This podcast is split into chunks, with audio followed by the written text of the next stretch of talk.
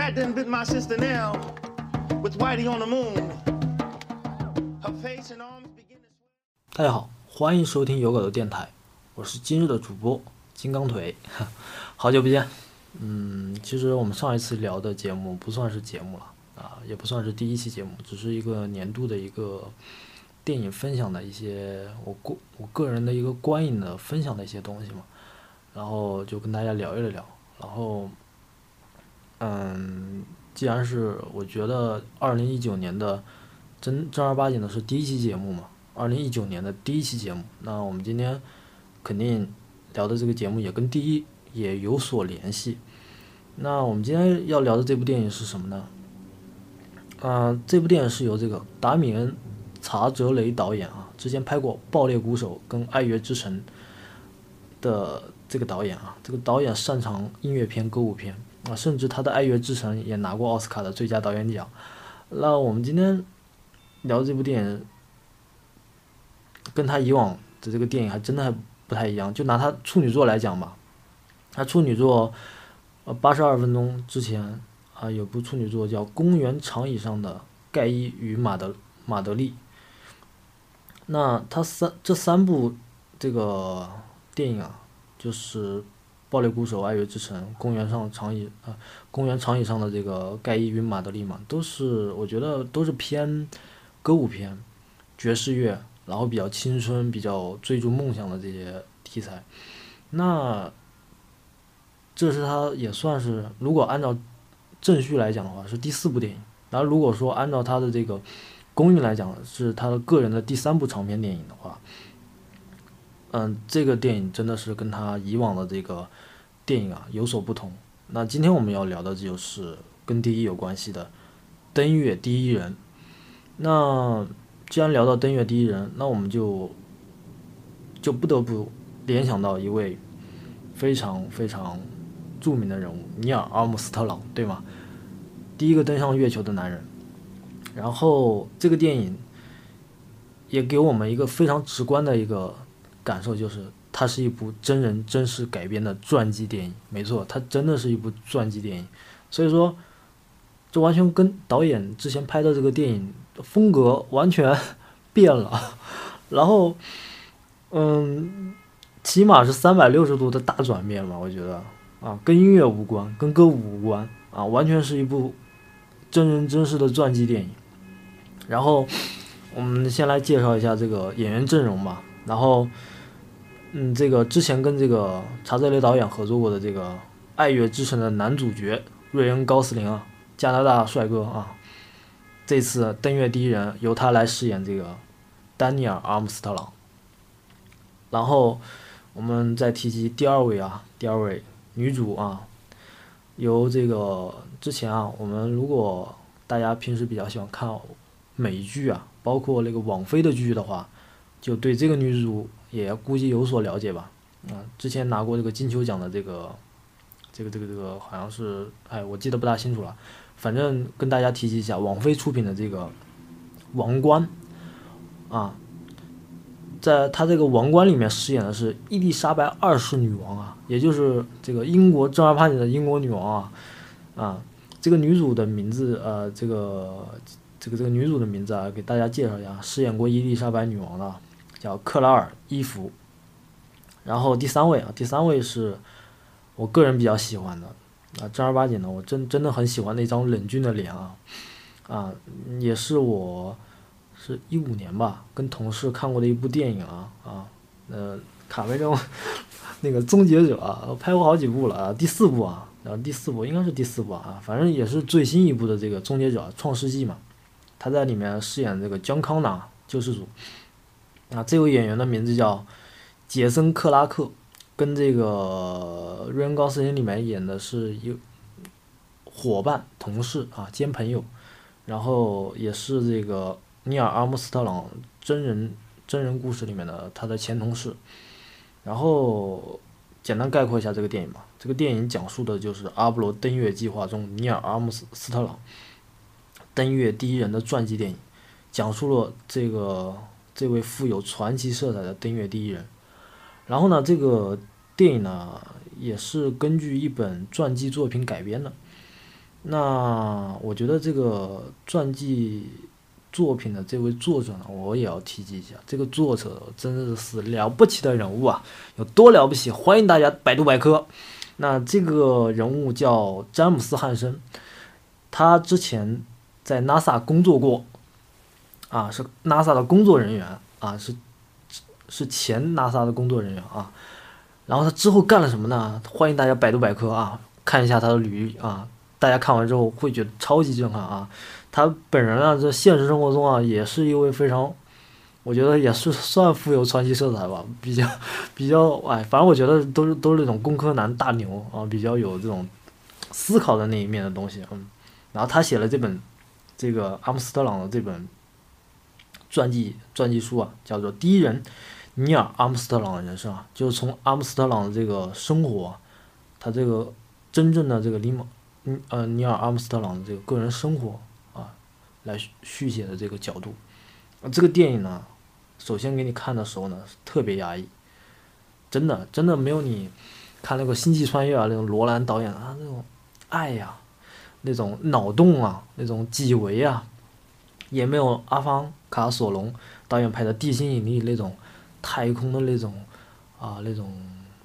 恐惧感啊。深空密集感啊，那种感觉，反正就是，它没有那种奇观性的东西，啊，这部电影你不要冲着说我去看一个太空片儿，里面有一些啊太空奇观啊，给你没有，这里面没有，这里面全是讲尼尔阿姆斯特朗的人生，讲他的故事当中发生的他的这些伙伴，他的家庭，都是围绕他他的家庭在转，他的这个工作中的伙伴在转。围绕他这个人，所以说，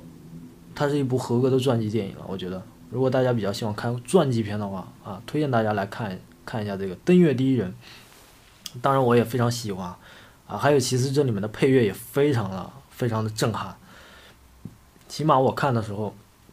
被这个音乐啊，然后配上这个画面啊，有所感动。啊，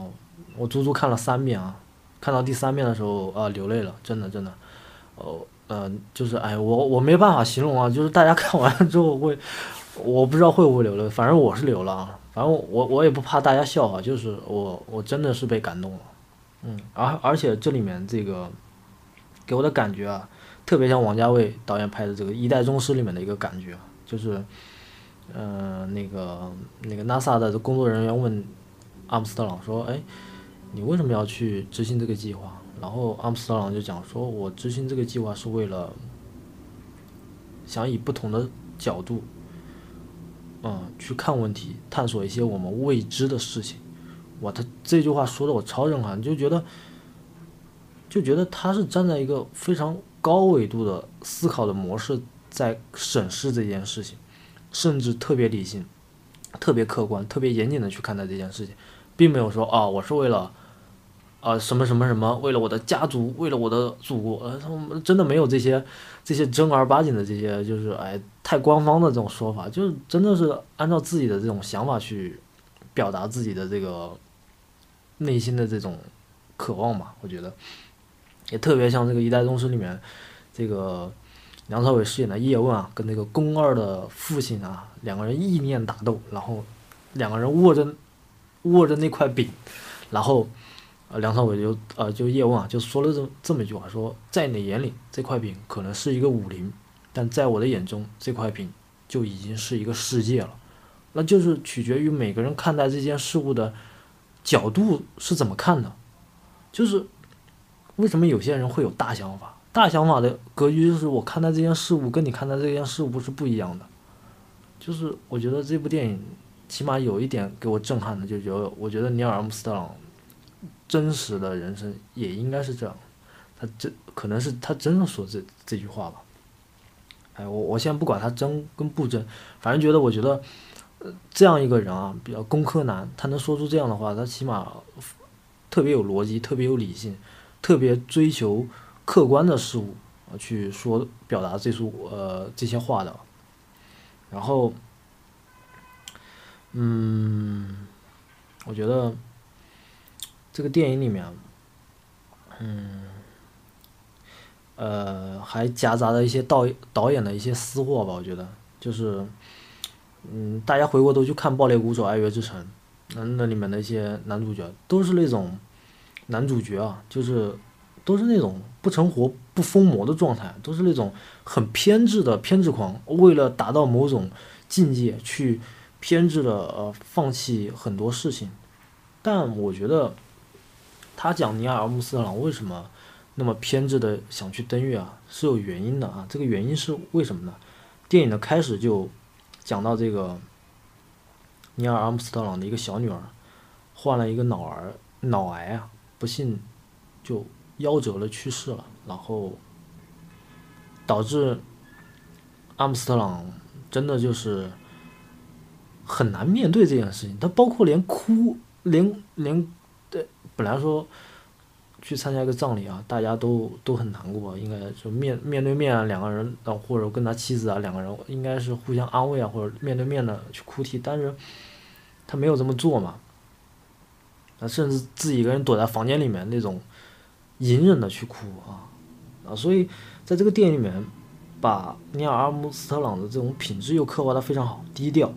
理性、克制、严谨，甚至还有些工科男的呆板。真的刻画的非常的理性，包括，呃，当时就电影快要结尾的时候，就有记者采访说：“哎，你们登上月球的时候最想带点是什么东西啊？”然后，那个他同事就讲说：“我想带点什么吃的喝的，什么巧克力什么之类的。”然后问到尼尔·阿姆斯特朗的时候，说：“我只是想带更多的燃燃料。”哇，这起码就是很理性的去判断这件事情，说：“我，我起码。”去月球了，我得多带点油吧，对不对？要不然我怎么回来呢？对吧？起码非常的理性啊、客观。然后他这里面就讲他小女儿去世对他打击还挺大的，嗯，就包括你，你像现在的这些年轻的呃夫妻吧，说老实话，如果你们有一个自己的孩子，也因为什么病，或者说没办法去治疗，那也会非常心疼的，就是。起码看着自己的孩子的时候，年轻的父母会对他有一种怜爱吧。起码自己亲生的没办法去割舍那份亲情。我觉得这个电影里面达到效果了。他把他对女儿的那种爱真的是藏得很深。然后这个电影里面又又有又有三层非常深层次的含义。那这个主题。是什么呢？我觉得跟道别有关系，不管他是跟同事的道别，跟家人的道别，甚至是一些他没有办法说出口的一些道别，真的是非常的克制自己。那我觉得，这首先他首先把人类最大的一个恐惧——死亡，给呈现出来了。就是我一次一次的看见我身边的人从我身边身边走掉了。甚至我，在尼尔·阿姆斯特朗自己就他自己也会有深刻的感觉，就说，你看我，我的伙伴啊在爆炸中去世了，我可能会接受，我我可能就会顺延排排排排到排到我，我可能下一次任务也要去登月，那那个死亡的人会不会是我呢？首先，他把这种恐惧感给你呈现出来了。他也有他害怕的一面，他也有他怯懦的一面，他有甚至他也有他没有办法释怀的那一面。真正的是刻画了一些人人性的一面，他没有把它刻画成什么太空英雄啊那种啊那种那种特别特别什么哎呀美国如何伟大那种没有，电电影里面没有刻画这样的场景，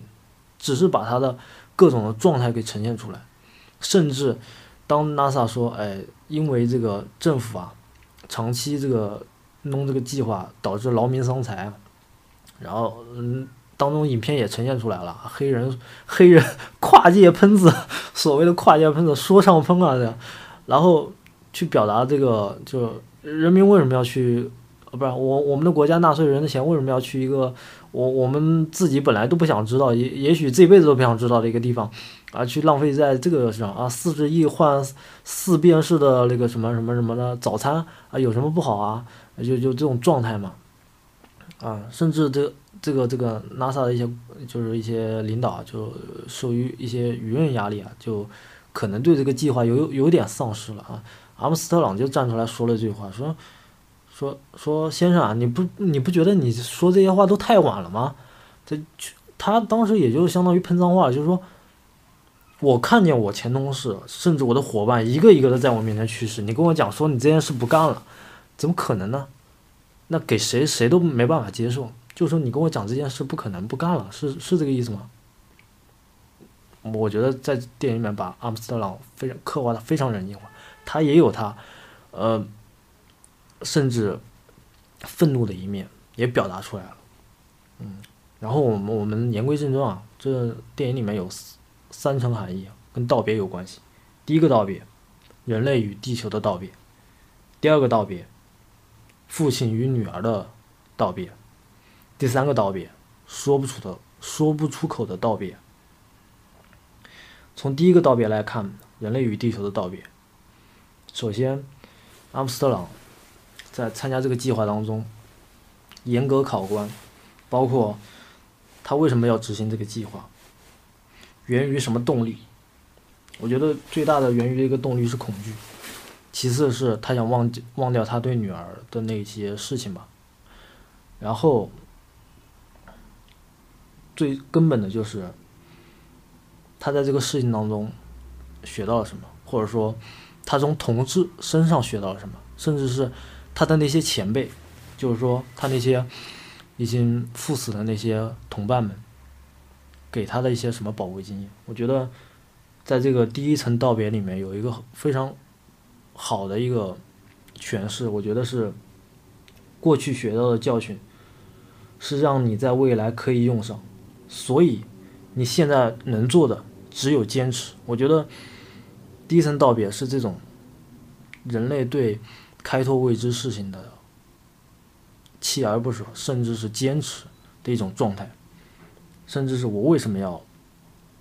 与地球道别，是为了让人类跨一大步。嗯就像这电影里面阿姆斯特朗说的最经典的话：“这是我个人的一小步，却是人类的一大步。”我觉得这是第一层道别的含义。第二层道别，父亲与女儿的道别。我觉得这层道别里面的含义也非常的深刻，讲的是尼尔·阿姆斯特朗一直为这件事情难以释怀，甚至他为这件事情都都已经就是隐忍，就各种隐忍。在他老婆面前也表现的非常的隐忍啊，非常各种，就每天那种闷闷不乐的感觉，就告诉你啊，就没办法从这件事情走出来。就像我们很多人，有些人为了恋情，我没办法从恋情中走出来，我没办法从，嗯，从很多事情上释怀出来。那这个里面，也很好的表达了一件事情，让我们表达了对某种我们曾经拥有却失去的这些东西。进行一场自己跟自己的审视与对话，甚至是我学会了释怀，学会了放手，学会了放下。那所以这第二层的送别就是父亲与女儿的送别，也就是在电影场景里面，尼尔·阿姆斯特朗到达月球之后，他把女儿的一个遗物手链抛在了月坑上面，抛下在月坑上面，是为了表达他已经忘忘掉了这件事情。眼泪也顺顺着那个那那个那个场景也流下来了，那种孤寂、寂寞，甚至是那是他一个人面对某种孤寂的孤独，甚至是就像他真正他本人啊，真人如果登上月球，给我带来也有两个疑问：他要不在月球是极致极致的兴奋，要不就在月球有极致的孤独感。因为那个地方是真空的，没有声音啊，周围一切都很宁静，真的是非常的孤寂。他在那一刻把女儿的手链抛在了月坑上面，进行了自我的审视与学会释怀、放下这段事情。那第三个道别是说不出口的道别，我觉得这个道别是为什么呢？就他妻子嘛，不是对他说说。在最后的时候，前一天火箭要发射了嘛？前一天说的时候，就问尼尔阿姆斯特朗：“你跟儿子们道别了吗？”他说：“也许他这么晚了，他们睡了，呃，明天再说吧，什么什么的。”他说：“你知不知道你这次也许你就回不来了？”然后你阿姆斯朗那时候状态就特别哎，很烦，我就是想赶紧走，我不想想逃避这些问题，我不想让你追问，就是说，这很这也是很多人。像我们很多年轻人也会面对，就是你不要再问我，真的很烦我，我想逃避这些问题，我不想去面对这些问题。但是有时候问题不得不让你去面对，因为你没有办法说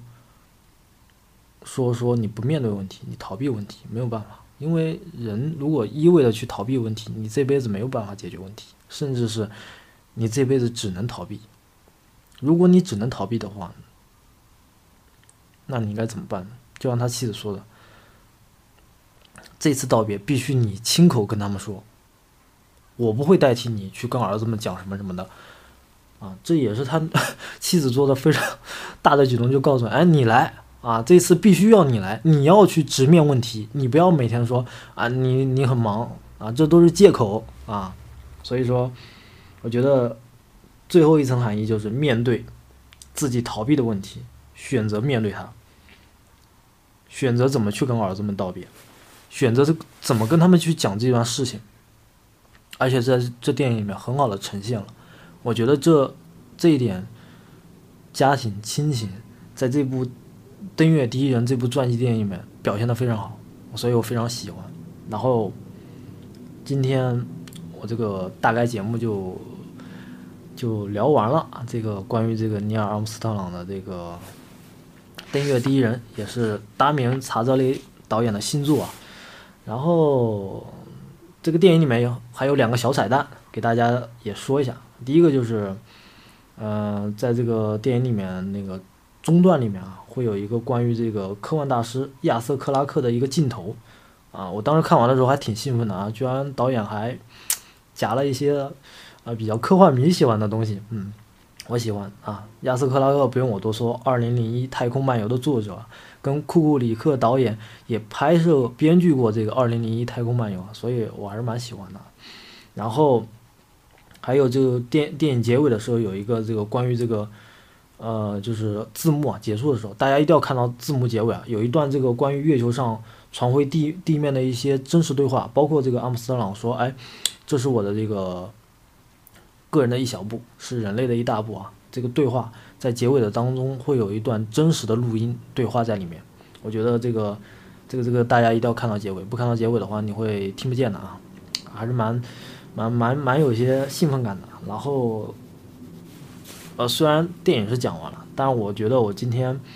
也想给大家首先推两本书，再给大家科普一段小知识。那我就先来科普三个知识点吧，小知识叫科普小知识。那首先我想讲的是，电影开场的时候有一场惊心动魄的飞行啊，由这个瑞恩·高斯林饰演的这个阿姆斯特朗驾驶着 X 十五战机冲破大气层的一个画面啊。当时那个笔飘起来了，然后本子也飘起来了。那首先它进入那个穿破大气层那个状态的那个那个那个飞行的轨道是叫什么呢？也不叫轨道，那个飞行啊，叫什么呢？叫亚轨道飞行。那简单介绍一下这个亚轨道飞行啊。亚轨道飞行就是地面二十到一千呃一百千米的空域，飞机飞行高度与卫星最低轨道高度之间啊，俗称这个轨道之间的这条线叫卡门线，一定要超过这条卡门线，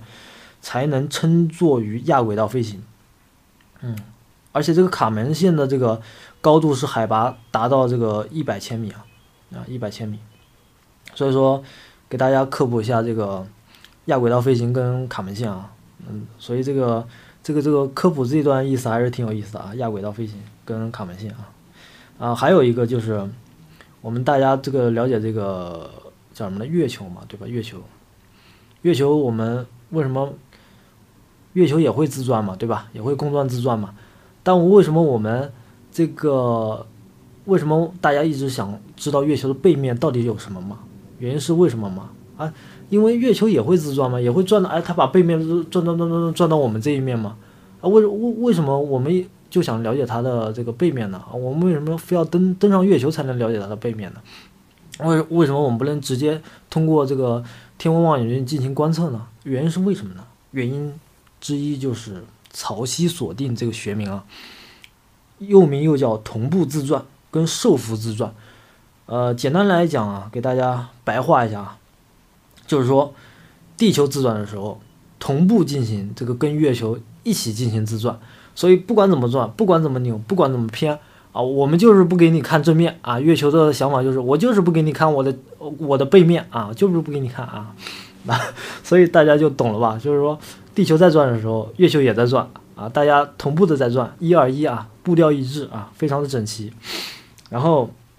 今天推荐的两本书是《太空生存指南》